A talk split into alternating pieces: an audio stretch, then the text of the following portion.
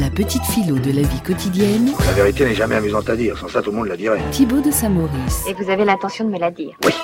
Rebonjour Thibaut de Saint-Maurice. Rebonjour Ali. Notre prof de philo maison. Alors ce matin, réflexion sur ce que se laver veut dire.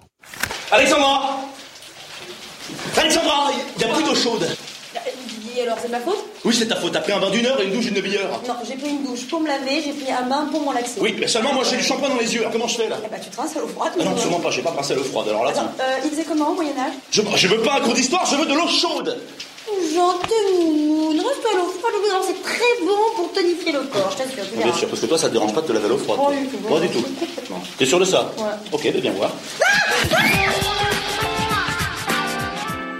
Voilà, donc petit rituel quotidien. On espère que c'est pas toujours aussi mouvementé. Que dans Voilà. un gars une fille. Voilà que dans un gars une fille qu'on vient d'entendre. Alors que l'on soit plutôt toilette du soir ou toilette du matin, ou bien les deux parfois, eh bien nous passons tous donc chaque jour un temps plus ou moins long euh, dans la salle de bain, porte fermée, temps de l'intime par excellence quand on vit en couple, en famille ou en colocation.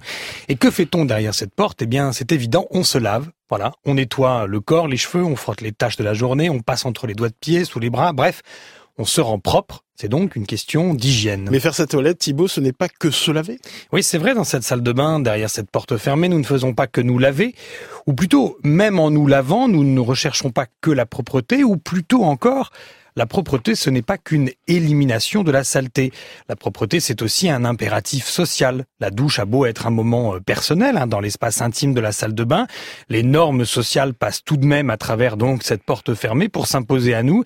Il s'agit d'être propre parce que la propreté est aussi requise par le regard des autres. Il s'agit de sentir bon, d'être à peu près coiffé, euh, barbe rasée ou taillée, les ongles coupés, bref, de ne pas être négligé. Il s'agit de se composer toute une apparence sociale, de se déposséder presque de son corps pour le mettre en condition, pour le domestiquer. Et c'est en même temps un temps euh, pour soi. Oui, c'est là tout le paradoxe. Hein. Le temps de la toilette, c'est le temps du propre par excellence, c'est-à-dire le temps de l'hygiène du corps, mais aussi celui de la purification de l'âme et de la réappropriation de soi.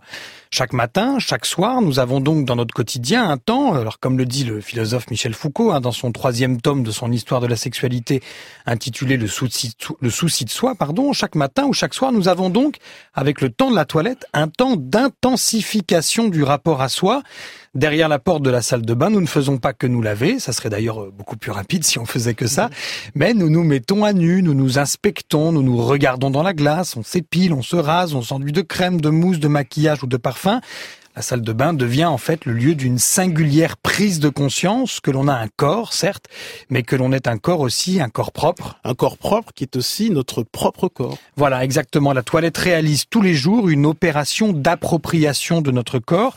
Le propre, le- c'est à la fois ce qui n'est pas sale, mais le propre, c'est aussi ce qui est à moi et à moi seul. La science, la médecine, le travail, le sport, tout ça traite souvent le corps comme un objet, comme une machine, comme un ensemble de forces. La toilette, au contraire, révèle un corps propre. Comme l'écrit encore Michel Foucault, ça révèle que l'homme est un être confié aux soucis de soi. On comprend donc qu'en nous lavant, nous ne faisons pas que laver le corps, mais nous nous approprions nous-mêmes. La toilette concerne donc tout autant le corps que l'âme, tout autant l'objectivité de ce qui me compose que la subjectivité de ce que je suis. Et c'est pour ça que la toilette a aussi une dimension morale. Comme le montre Foucault toujours, la toilette du corps est aussi toujours en même temps une toilette de l'âme. Le propre, c'est l'indice du pur. La propreté du corps témoigne de la pureté de l'âme. Si l'on a un corps propre, ça montre que l'on fait attention à soi, que l'on se maîtrise, que l'on ne se laisse pas aller, bref, que l'on est sujet de son corps et que l'on respecte quelque chose comme un soi dont on se soucie. La toilette, c'est donc à la fois une appropriation et une discipline, un moment de soi intime où l'on se retrouve et un moment d'impératifs moraux et sociaux à satisfaire. C'est à la fois, Ali, un devoir et une douceur, mais c'est comme ça aussi que tous les jours, nous devenons nous-mêmes. Merci Thibaut de Saint-Maurice. Vous êtes plutôt aux toilettes du matin ou du soir, vous? Eh ben, écoutez, un peu des deux, je me rends compte, ça dépend un petit peu de ce que j'ai fait dans la journée.